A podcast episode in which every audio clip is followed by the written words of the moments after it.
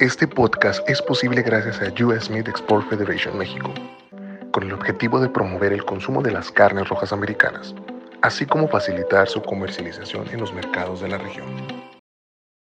Meatspad, en colaboración con Anetiv, es una plataforma enfocada en compartir conocimiento y fundamentos de la tecnología de la carne que sea accesible para la industria cárnica. En cada episodio platicaremos con especialistas y expertos acerca del manejo antemortem, producción, calidad e inequidad de la carne, entre otros.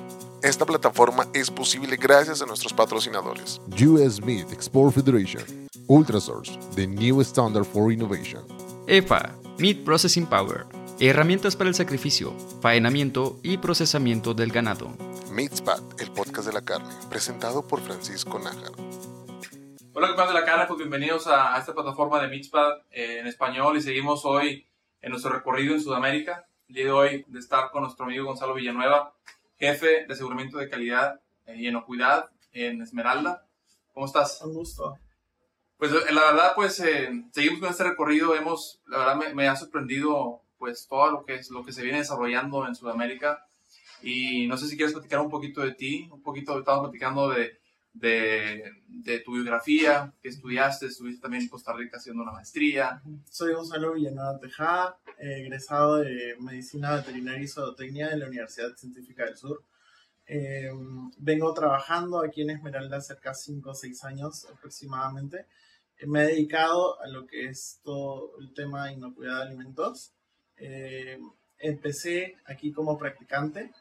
Eh, de momento eh, ya vengo ejerciendo una jefatura que es unificada, ¿no? Una jefatura que trata del aseguramiento de la calidad de los alimentos como la eh, sanidad y la inocuidad, obviamente que van de la mano, ¿no?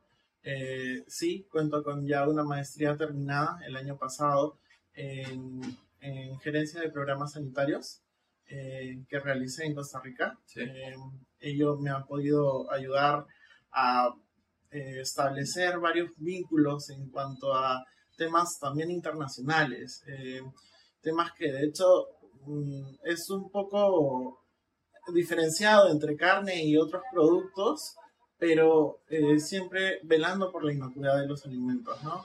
Eh, mi tesis se trató básicamente de la zoonosis eh, que podamos encontrar en un centro de beneficio, ¿no? Eh, y cómo eh, re- replicarlo al personal. Ello eh, lo demostré y bueno, me ha servido muchísimo ahorita que vengo eh, ejerciendo el puesto de jefe de aseguramiento. Platícame así, eh, a lo mejor en resumidas cuentas, qué es lo que hiciste en, el- en la tesis. Y eso me interesa porque puedes ver la parte, estuviste aquí haciendo la, la pasantilla, las prácticas profesionales, después te vas a hacer una, una maestría que pues es muy aplicada. Así es.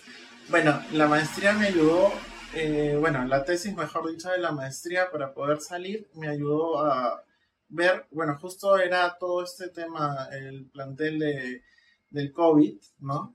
Y ello, eh, bueno, en cuanto a programas y establecidos bajo, ah, obviamente, ciertos procedimientos eh, que pudimos abarcar aquí en la empresa, me ayudaron también a que eso lo aboque a otras, este, otro tipo de enfermedades que también pueden ser de factor zoonótico, ¿no?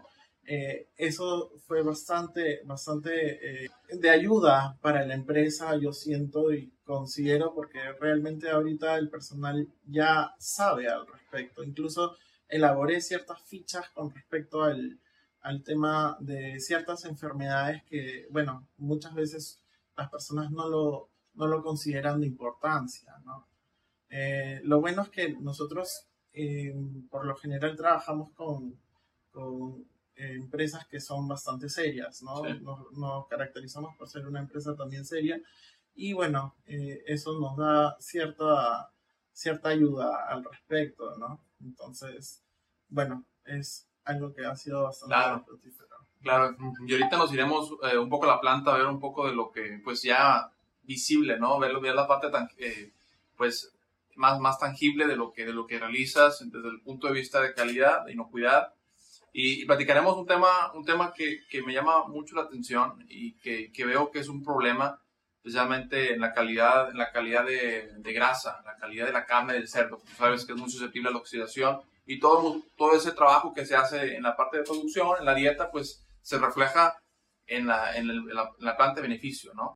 Eh, garantizamos también que los animales vengan de una granja tecnificada con ciertos registros, obviamente, eh, acordes y eh, por lo general, bueno, antes de la pandemia nosotros hacíamos una auditoría, tanto como parte de calidad a las empresas, ¿no? Para poder ver ciertos parámetros, ¿no?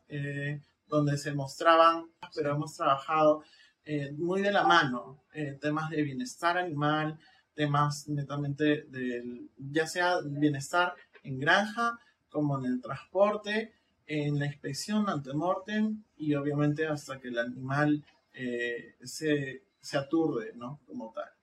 Eso lo hemos venido trabajando muy de la mano con todas las empresas que están bastante consolidadas con nosotros y eh, bueno, en cuanto al tema de la grasa, sí hemos hecho ciertos trabajos de evaluación con respecto a las canales que tenemos aquí.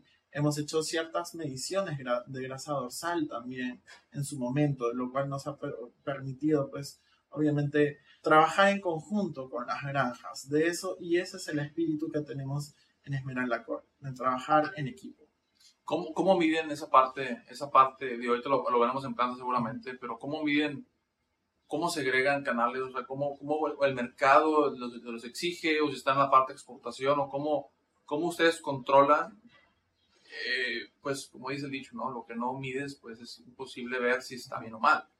Eh, pero cómo ustedes pueden ir verificando la calidad de la grasa, pues sabemos que en la parte de la calidad de carne es muy importante. Con respecto a ello, bueno, nosotros en un, hace unos años hicimos ciertas pruebas con ciertas granjas, en las cuales hicimos la medición de la grasa dorsal con, este, con ciertos equipos. Sí. Y estos equipos nos ayudaron a de alguna forma eh, generar un informe hacia las granjas para que vayan tomando, obviamente, eh, el tema de la conciencia o de repente la revisión con respecto al tema nutricional, porque obviamente eso también involucra muchísimo.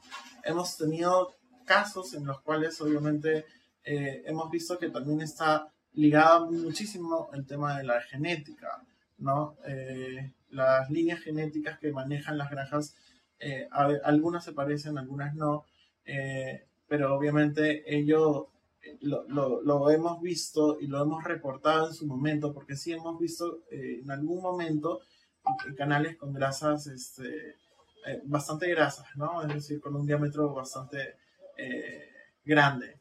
Y eso lo hemos reportado, ¿no? Porque obviamente el cliente no, no le es muy gustoso, ¿no? Ver una, una chuleta de repente con, con, una cantidad de grasa que no, no sería del todo aceptable, ¿no? Eso es lo que hemos permitido y lo que hemos ayudado eh, en parte de las granjas a trabajar en conjunto. ¿no?